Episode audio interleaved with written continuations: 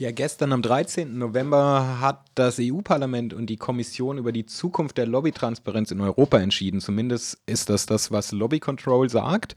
Wir haben ja in letzter Zeit recht ausführlich berichtet über Lobbyismus, was das ist auf EU-Ebene, wie die Funktionsmechanismen walten und was es da an äh, zwielichten Geschäften zwischen Politik und Wirtschaft gibt. Auch leicht fließend die Übergänge zur Korruption. Nun hat Lobby Control gestern über 10.000 Unterschriften abgegeben aus einer Petition, die eindeutig sagen, man ist für ein verpflichtendes äh, Transparenzregister auf europäischer Ebene. Diese Unterschriften, die wollten sie dem Herrn Wieland übergeben. Der Herr Wieland ist Leiter der Arbeitsgruppe, von der man nicht wirklich weiß, wie sie sich entscheiden wird. Allerdings ist im Oktober rausgekommen, dass dieser Herr Wieland eben gleichzeitig auch Vorsitzender einer Anwaltskanzlei ist, Theumer Wieland und Weisenburger, die neben ihrem Hauptsitz in Stuttgart auch eine Dependance in Brüssel aufweisen. Ja, und da ist natürlich auch wieder ein ganz typischer Interessenkonflikt. Und über diese Dinge habe ich mich nochmal mit Frau Katze mich unterhalten, die Sprecherin ist der Nichtregierungsorganisation Lobby Control und mit ihr nochmal darüber gesprochen, über die Bedeutung des Transparenzregisters, was dort entschieden wird und auch wie sie den Fall Wieland sieht. Vielleicht nochmal zum Transparenzregister selber, weil ich das ähm, wirklich nochmal ähm, spannend finde, auch nochmal zu sagen. Also ich finde, wir klingen immer so technisch, das muss verpflichtend werden. Ich habe in letzter Zeit wirklich nochmal ähm, gesehen, wie Unternehmen wie ähm, Goldman Sachs ähm, sich ähm, mit dem äh, Kommissar, mit dem Zuständigen treffen, aber nicht, ähm, aber das einfach nirgendwo zu sehen ist oder wie Amazon Änderungsanträge ins Parlament einbringt, aber sie sind halt einfach als Lobbyisten nicht sichtbar.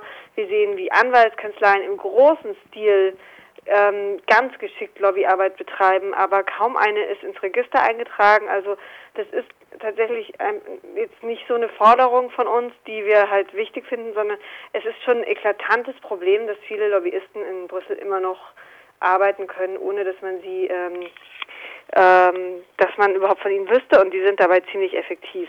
Nun ist es so, dass davon die Rede ist, dass dieser Prozess nun einen Abschluss findet. Inwiefern findet dieser Prozess denn nun einen Abschluss? Also ähm, es gab ja eine gemeinsame Arbeitsgruppe aus Parlament und EU-Kommission, also EU-Parlament und EU-Kommission. Die beiden äh, haben jetzt seit September getagt äh, und eben überlegt, welche Verbesserungen am EU-Lobbyregister vorzunehmen sind. Und ähm, das hatten sie sich sozusagen vor zwei Jahren, als das Register ähm, eingeführt wurde, hatten sie sich das in die, äh, also sozusagen in ihre Vereinbarung reingeschrieben, dass sie diese Überprüfung machen und ähm, dass dazu eben auch die Frage gehören soll, gibt es dann ein verpflichtendes Lobbyregister? Und das EU-Parlament hatte damals auch gesagt, wir wollen so einen Übergang zu einem verpflichtenden Register haben. Und die haben jetzt eben diskutiert und ähm, morgen wollen sie eigentlich ihre ähm, Entscheidungen treffen und das dann an ähm, das Parlament und die EU-Kommission zurückgeben. Und wie wird es aus Ihrer Perspektive nun gesehen, dass der Herr Wieland eben selbst, so wie das der Spiegel schreibt, eben über eine Kanzlei in der belgischen Hauptstadt verfügt und sozusagen in einem Interessenkonflikt steht, wo er doch sozusagen, wenn ich das richtig verstanden habe, dafür zuständig ist, auf EU-Ebene den Lobbyismus zu regulieren und transparent zu machen. Also ähm, Punkt ist bei ihm, ähm, wir wissen natürlich nicht, ob er wirklich in einem Interessenkonflikt steht, denn wir wissen ja nicht genau, äh, es ist ja unklar, ob diese Kanzlei jetzt Lobbyarbeit betreibt oder nicht. Er sagt nein, aber ähm, er hätte zumindest mal äh, das einfach mal vorher deutlich machen müssen. Also im Verhaltenskodex steht eigentlich auch, ähm, dass äh, Abgeordnete, die in einer Sache befangen sind, dies beim Präsidenten anzeigen müssen. Und wir sagen, das hat er nicht gemacht. Also natürlich hätte der Präsident jetzt nachschauen können, ob er vielleicht eine Anwaltskanzlei in Brüssel hat, aber ich glaube, das braucht man jetzt nicht von ihm verlangen. Er hätte das anzeigen müssen und damit ist dann natürlich klar, ähm, wenn Herr Wieland über die ähm, verpflichtende Registrierung von Anwaltskanzleien spricht, hat er möglicherweise auch selber ein Interesse, weil er hat einfach eine in mhm. Brüssel. Und ähm, deshalb äh, muss man schon sagen, es besteht zumindest so ein potenzieller Interessenkonflikt und wir finden schon, dass ähm, Herr Wieland jetzt ähm, natürlich nicht mehr ganz so glaubwürdig ähm, diese Arbeitsgruppe leiten kann wie vorher.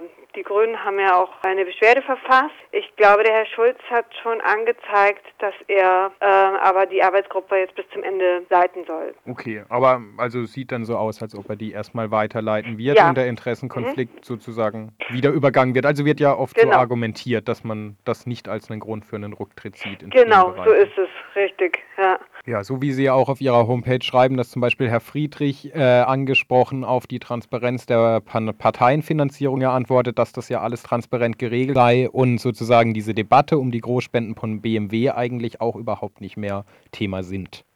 Richtig, Solche Dinge genau. kommen immer wieder medial, ist mein Eindruck, kurz mal auf, dann wird es skandalisiert und dann mhm. geht aber alles genau. weiter wie bisher. Dann geht leider alles weiter wie bisher. Und das muss man sagen. Also ähm, die letzte Bundesregierung hat da wirklich ähm, sich so gar nicht von rühren lassen. Genau, da gab es ja mehrere Skandale, die sind aufgepoppt und dann ähm, gab es mal ein bisschen Aufregung und dann haben sie sich, glaube ich, darauf verlassen, dass sich das schon widerlegt. Und es hat ja auch jedes Mal funktioniert. Da kann man jetzt der EU-Kommission, dem EU-Parlament fast noch bescheinigen an der Stelle, dass sie jedenfalls immer mal wieder Bereitschaft zeigen, ähm, ein Stück weiter zu gehen, muss man wirklich sagen. Also ähm, gegenüber der, der Bundesregierung ähm, ist man in der EU schon einen Schritt weiter. Und wie verhält sich die Bundesregierung auf EU-Ebene, wenn es da eben um dieses Thema geht? Ist sie da eine Bremse oder ist sie da dann anders als im nationalen Rahmen schon progressiver? Ich, äh, wir wissen es noch nicht. Also bisher ist es ja so, dass ähm, der Minister, also dass, ähm, dass der Rat nicht mit drin ist in diesem Register ähm, und dass sie jetzt in dieser Arbeitsgruppe einen beobachtenden Status hat. Das heißt, ähm, sie haben sich das, sie schauen sich das jetzt sozusagen an und sagen dann am Ende, ob sie da mitmachen wollen oder nicht. Ich ähm, kann es mir ehrlich gesagt nicht anders vorstellen, als dass die Kanzlerin da bremsen würde. Wissen tue ich es nicht. Warum können Sie es sich nicht vorstellen? Einfach anders? weil sie auf Bundesebene ja keinerlei äh, Ambitionen zeigt, da mal ähm, mit Transparenz in irgendeiner Form voranzugehen. Also ähm, Lobbyregister, wenn man äh, sich die Bundestagsdebatten anschaut, ähm, dann haben die Abgeordneten der CDU ähm, jedes Mal darauf verwiesen, es gäbe ja schon eins. Die meinen das äh, Verzeichnis der Interessenvertreter, wo sich Verbände eintragen können, aber eben auch nicht müssen. Und ähm, das ist eigentlich alles, was dazu kam. Das ist ziemlich enttäuschend und ähm, ich habe jetzt auch nicht den Eindruck, dass die Bundeskanzlerin äh, da interessiert wäre, einen Schritt weiter zu gehen. Und deshalb denke ich, ähm, dass sie das gleiche Interesse, also das gleiche fehlende Interesse auch auf EU-Ebene zeigen dürfte. Von links, von der Mitte, sage ich mal, neigt man ja dazu, immer gerne mal auf CDU, CSU und FDP zu dreschen. Aber wenn ich das so zurückblicke, dann hat sich sowohl was Wechsel als eben auch so Transparenz angeht, auch damals die rot-grüne Bundesregierung mhm. auch nicht sonderlich mit Ruhm bekleckert, oder? Da hat sich auch nichts getan. Das stimmt. Das muss man äh, natürlich wirklich sagen. Ähm, da gab es auch wirklich ähm, ganz furchtbare Seitenwechsel, wo wir sagen würden, das ist äh, einfach, also wo ich, wo wir sagen würden, das ist auch einfach, also schon alleine aus Gründen des Anstands würde ich das nicht machen. Und dann gab es eben ähm, auch da keine Lobbyregulierung, das ist richtig. Jetzt haben sowohl die Grünen als auch die SPD als auch die Linke äh, Lobbyregulierung in ihren ähm, Wahlprogrammen gehabt. Das kann zum einen daran liegen, dass das Thema sozusagen erst mehr und mehr aufgekommen äh, ist zum anderen kann es auch, ähm, naja, sie sind natürlich auch Oppositionsparteien. Man muss allerdings eins sagen, dass die Nebeneinkünfte der Abgeordneten betrifft. Da hat, haben da Rot und Grün ähm, Regelungen beschlossen, die schon mal deutlich äh, über das hinausging, was es vorher gab. Was ich ja auch spannend finde, ist, wenn Sie dazu noch mal ein bisschen für die Zuhörer erzählen können, Ihre Studie, die die Dominanz von Unternehmen in EU-Expertengruppen äh, belegen. Um was für mhm. Expertengruppen mhm. handelt es sich da erstmal? Also, Und was machen ähm, die? Genau. Ähm, es ist so, dass die EU-Kommission ähm, zwar immer als bürokratisches Monster rüberkommt, aber für die vielen Gesetzesinitiativen, ähm, die sie, ähm, mit denen sie sich befassen muss, hat sie eigentlich ähm, bei weitem nicht genug Fachpersonal. Also was macht sie? Sie sucht sich, äh, wenn sie eine neue politische Initiative startet, sei das jetzt eine Richtlinie oder eine Verordnung, dann werden sehr oft Expertengruppen gebildet. Das heißt, man holt sich ähm, äh, verschiedene Leute aus verschiedenen Bereichen zusammen, die zu dem Thema Ahnung haben. Aber ähm, es ist so, dass wir zeigen können, ähm, generell die Industrie hat sehr häufig die absolute Übermacht. Ich glaube, es gab von 15 Nichtregierungssitzen in der letzten Expertengruppe neun Plätze, die gehörten der Autoindustrie und dementsprechend war auch das Ergebnis. Und diesen Mechanismus beobachten wir in sehr vielen Expertengruppen. Das haben wir schon sehr, sehr häufig kritisiert. Ähm, es war auch äh, sehr brisant beim Thema ähm, Bankenregulierung nach der Finanzkrise.